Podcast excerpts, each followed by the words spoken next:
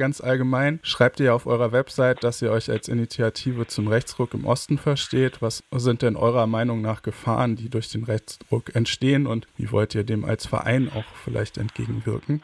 Es gibt sehr, sehr viele verschiedene Gefahren, die, die wir da sehen oder die so vielleicht auch, auch viele Leute sehen. Und kommt so ein bisschen auf die Situation oder auch die Position an, die Menschen haben, die im Osten leben und dort sich engagieren oder vielleicht auch sich nicht engagieren. Äh, genau, deswegen könnte ich kann so ein paar Einzelne nennen oder vielleicht so, ein paar Punkte, was aber definitiv nicht alles sein wird. Äh, und vielleicht auch nochmal trennen, wenn wir so Gefahren für die Einzelpersonen und vor allen Dingen auch vielleicht für marginalisierte Einzelpersonen, die im Osten leben, sind ja so ganz alltägliche und so, so praktische Sachen wie, äh, dass einfach vermehrt zu Angriffen auf Einzelpersonen kommen, zu Beleidigungen, zu so ein schrumpfendes soziales Umfeld, weil Menschen wegziehen. Und also ne, das sowohl für so vielleicht linkere Menschen, die im Osten wohnen, wenn sie dann dazu noch in irgendeiner Form marginalisiert sind oder äh, als Geflüchtete irgendwie im ländlichen Raum leben müssen und dort nicht weg können, genau, dann potenziert sich diese Gefahr natürlich auch nochmal mehr.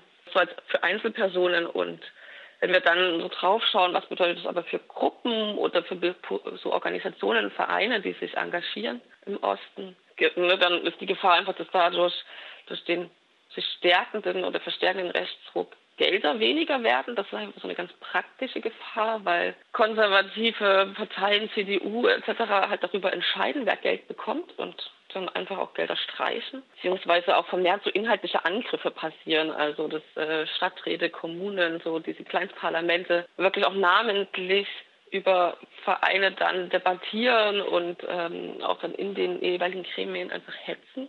Diese Förderung dann wegfällt, weil sie halt eben unliebsam sind oder einfach halt Themen ansprechen, die ja dann da Menschen nicht so passen, sag ich mal.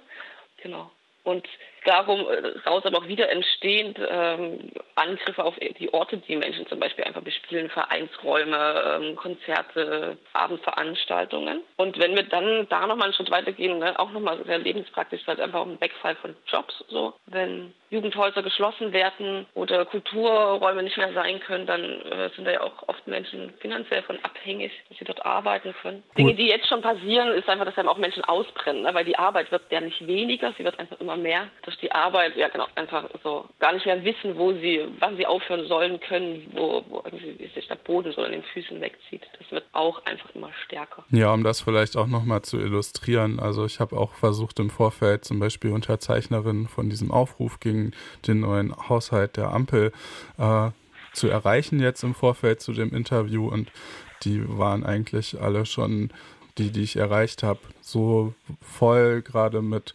Aufgaben, ob äh, ja, also einerseits sich wehren gegen diese Haushaltsentscheidung, aber andererseits halt auch noch ihre Beratungsaufgaben wahrnehmen zu müssen, dass sie eigentlich jetzt in der Vorweihnachtszeit auch echt wenig Zeit hatten. Und genau, die haben sich jetzt sehr darauf fokussiert, gegen diese Haushaltsentscheidung vorzugehen. Und ich denke, das vielleicht auch ganz spannend, dann nochmal zu gucken, was ihr jetzt als Verein äh, quasi auch macht. Vielleicht weißt, also kennen, kennen viele euren Verein auch noch nicht und vielleicht kannst du noch mal ein bisschen was zu eurer Vereinsarbeit sagen. Also was, was machen wir im Grunde? Wir genau, sind ein Verein und ähm, werben Fördermitglieder, also genau, oder werben, also wir suchen Fördermitglieder, die uns regelmäßig einfach Geld geben, äh, durch kleine Monatsspenden, auch durch große Monatsspenden, auch durch Einmalspenden. Also wir sind da da sind wir sehr offen. Ähm, und wir verteilen dieses Geld sozusagen um an Projekte im ländlichen Raum in Ostdeutschland. Und also das ist so ein, ein Teil unserer Arbeit, also genau den kleinen Vereinen das irgendwie möglich machen, ähm, also und auch nicht nur Vereinen, auch Politgruppen, lose Zusammenhänge so möglich zu machen, ihre Arbeit weiterzumachen, ähm, Projekte umzusetzen und so. Und auf der anderen Seite machen wir natürlich auch eine Vernetzungsarbeit ähm, mit den Gruppen untereinander von den Gruppen, wobei die oft auch einfach schon sehr gut vernetzt sind. Aber genau, da arbeiten wir auch noch ein Stück dran und versuchen auch Öffentlichkeitsarbeit zu machen für diese Vereine. Also wenn irgendwas ist, Pressemitteilungen zu ähm, teilen, auch zu verbreiten, aber auch mal äh, also, genau, selber irgendwie auf Situationen aufmerksam zu machen ähm, aus genau, unseren Positionen heraus. Und Genau, damit versuchen wir einfach, dass so Projekte eben nicht mehr abhängig sind von zum Beispiel Fördergeldern, die an ganz starken Richtlinien hängen, wo gesagt wird, okay, wenn ihr unser Geld bekommt, dann dürft ihr das, das und das nicht machen oder das, das und das nicht sagen oder müssen ihre Sprache so sehr anpassen, dass man eigentlich gar nicht mehr weiß, was das für ein Projekt sein soll. Genau, das ist bei uns alles nicht. Wir müssen sich für uns keine Gedanken machen, sondern bekommen eben das Geld für genau die antifaschistische, emanzipatorische Arbeit, die sie tun. Ganz kurz und grob und wissen, was sie hier tun. Und also ihr vertretet ja auch wirklich einige Vereine. Vielleicht kannst du nochmal, also ich denke mal, die sind ja alle irgendwie auf eine Art prekarisiert, aber Magst du die Plattform hier vielleicht noch nutzen, um vielleicht auf diese Situation von einzelnen Vereinen nochmal hinzuweisen? Denn da gibt es ja vielleicht auch auf einer individuellen Ebene nochmal was zu sagen. Ähm, genau, also wir haben mittlerweile wirklich richtig viele Projekte, die wir in den letzten Jahren unterstützt haben. Wir werden, also Polylux wird auch nächstes Jahr fünf Jahre. Das heißt, wir sind schon ganz viele Projekte durchgelaufen bei uns und genau, den einen geht es kann man schon sagen. Also manche sind auf jeden Fall prekarisierter als andere, weil sie vielleicht einfach neuer sind, in noch krasseren Regionen sind. Also das ist ganz schwer. Wir wollen auch eigentlich, glaube ich, kein Ranking aufmachen. Aber genau, was mir jetzt so einfällt, so ganz, ganz frisch ist einfach, gestern wurde in Pirna der Oberbürgermeister gewählt und das ist ein AfD-Oberbürgermeister geworden, damit der erste in Deutschland. Und das passiert natürlich in Sachsen, in einer kleinen Stadt. Genau, und dort gibt es auch einen Verein, den wir seit vielen Jahren unterstützen. Das ist das Agubit. Ähm, das Agubit macht zurzeit, ich glaube, seit 20 Jahren auch auf eben so reine ähm, äh, Fördermitgliedschaftsebene Arbeit, ähm, gute politische Arbeit und das ist so ein Verein, wo ich jetzt, ja, so ganz spontan sagen würde, die werden in den nächsten Jahren zu kämpfen haben oder zumindest sich eben mit dieser Situation jetzt auseinandersetzen müssen. Das wäre jetzt so einer unserer Vereine, wo ich sagen würde, hey, wenn ihr gerade, wenn ihr gerade wen unterstützen wollt, guckt doch mal nach Pirna, guckt zum Agubitz und weiß nicht, kann auch bei denen einzeln Mitglied werden. Man kann ihnen auch, glaube ich, einfach mal eine schöne Grußbotschaft schicken, damit die merken, dass sie da nicht alleine sind gerade. Ja, schön, dass du auch nochmal diesen Verein hervorhebst. Wir haben irgendwann auch mal einen Beitrag, glaube ich, mit deren Unterstützung gemacht oder zumindest haben wir von deren Arbeit profitiert, weil die auch so zum Beispiel so ähm, zu den schwarz-roten BergsteigerInnen, glaube ich, und so äh, ja, WiderstandskämpferInnen während der NS-Zeit, glaube ich, so im Erzgebirge ganz viel geforscht hatten. Und da hatten wir auch, glaube ich, äh, so auf deren Arbeit mal zurückgegriffen oder zumindest die freien Radios. Und das sind auch, glaube ich, so, also da finden so Bildungsangebote statt, die man zum Beispiel auch wahrnehmen könnte, denke ich, wenn man jetzt äh, auch nicht aus Pirna oder so ist. Ähm, da gibt es manchmal so Rundgänge Vielleicht ist das auch eine Möglichkeit, nochmal Appelle auch an die Politik zu artikulieren, wenn, wenn ihr das möchtet. Und was wäre das im Sinne von einer Unterstützung der Vereinsarbeit für Demokratieprojekte im Osten? Ja, kommt immer ein bisschen drauf an, ne, von wo, also wo man selber einfach gerade lebt, wenn man jetzt gar nicht im Osten lebt oder auch vielleicht gar nicht im ländlichen Raum. Also dann, ja, was, was kann man machen oder so, genau, ne, wie, wie könnte man die unterstützen? Also ne, viele Vereine, glaube ich, machen das eh, dass sie so über Fördermitgliedschaften arbeiten. Man könnte sich halt einfach den einen Verein aussuchen und sagen, den supporte ich jetzt einfach auch finanziell wenn, wenn sich Menschen da nicht festlegen wollen, dann genau, können sie einfach bei uns eine Mitgliedschaft äh, abschließen und wir verteilen das dann halt, nachdem was die Vereine gerade brauchen und wer bei uns anfragt. Und wenn man mehr Kapazitäten hat, also ist sowas jetzt an Einzelpersonen, ne? Also man kann auch, auch die Organisationen unterstützen, indem man hinfährt, indem man mal auf Veranstaltungen geht, indem man mal vorbeigeht und ja auch unterstützt durch mal dort kochen, mal dort irgendwie putzen etc. Ähm, und wenn man eh in der Region wohnt, dann ja, es ist im Grunde genau das, ne, sich in solchen Organisationen einbringen. Das muss ja auch gar nicht 24-7 sein. Das kann ja auch dort mal eine Veranstaltung machen, auch da mal einen Putzdienst übernehmen oder so. Also so einfach mit ja, persönlicher Kraft irgendwie unterstützen. Das wäre jetzt so ein Appell, glaube ich, einfach an Einzelpersonen. Genau.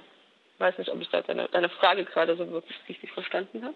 Ja, also es ist schon, schon eine wichtige und interessante Dimension, aber also vielleicht habe ich auch ein bisschen, du äußerst dich ja auch für den Verein und ihr seid ja, also ihr, ihr habt euch ja auch irgendwie bewusst wahrscheinlich für einen nicht-parlamentarischen Weg entschieden, aber ich dachte, jetzt äh, würdet ihr auch vielleicht so Appelle an die mh, ja, parlamentarische Politik artikulieren und welche mhm. wären das denn? Ja, genau. Also eigentlich, also das heißt, eigentlich machen wir das nicht. Natürlich äh, haben wir auch so unsere Gedanken dazu, aber es ist nicht unsere vordergründige Arbeit. Aber genau, wenn man jetzt mal so überschlagen Appelle formulieren sollte, dann ja, würde ich sowas sagen wie findet eure antifaschistische Haltung und lernt aus Geschichte. Also es ist, weil so ein wiederkehrendes Phänomen ist, dass linke Projekte angegriffen werden dafür, dass sie eigentlich eine Basisarbeit machen für eine emanzipatorische, offene Gesellschaft, für eine, auch für eine, für eine grunddemokratisch basische, basische Gesellschaft.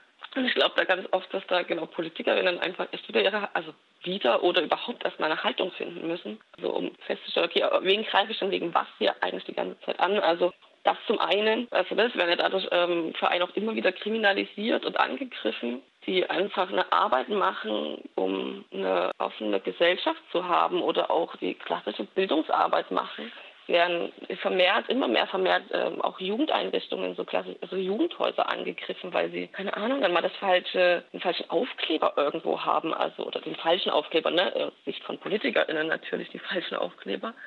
Das und dann noch so ein Anzeigappell macht halt die Kohle dafür locker. Also es ist, es ist eine teilweise, ja, so, was ich gerade schon gesagt habe, so eine Basis politische, sozialpolitische, soziale Arbeit, die da passiert, die eigentlich gut finanziert sein sollte. Es gibt immer mehr Kürzungen und ähm, wenn dann doch irgendwo Geld gefunden wird, was ja dann immer mal wieder passiert, und das heißt dann aus der Politik, ah, wir kürzen gar nicht, wir haben ja jetzt doch hier das Geld ähm, zur Verfügung gestellt, gibt es aber immer wieder de factische Kürzungen, weil Gelder auch nicht angepasst werden. Also die meisten Vereine leben von einer Summe, die vor vier, fünf, sechs Jahren vielleicht an die Tarife gepasst hat, die für Angestellte bezahlt werden müssen und die für Mieten gepasst haben. Und im Grunde wird immer weiter auch de facto, also so faktisch gekürzt. Das ist ja schon die, die, die Grundarbeit eines angeblichen Wohlfahrtsstaates, die da passiert. Und diese sollte auch irgendwie gefördert werden. Ja, da würde ich dir auf jeden Fall zustimmen. Es zeigt sich ja vielleicht auch so ein bisschen, also dass da jetzt auch so eine Diskursverschiebung stattfindet, wenn man jetzt zum Beispiel auf die Situation um den Verein Tolerante Sachsen schaut und wie dieser Sonderbericht des Rechnungshofes darüber ausgefallen ist. Der ist ja irgendwie echt hart mit Demokratieprojekten ins Gericht gegangen und äh, ja, hat ja auch irgendwie teilweise behauptet, dass das eigentlich äh, so Instanzen wären, wo sich Leute radikalisieren würden. Da würde ich jetzt auch vielleicht nochmal sagen, ja, also das ist ja also das, was sich gerade radikalisiert und so ist ja, also ist ja jetzt nicht unbedingt die Linke, so äh, gerade auch in Ostdeutschland auf dem Land.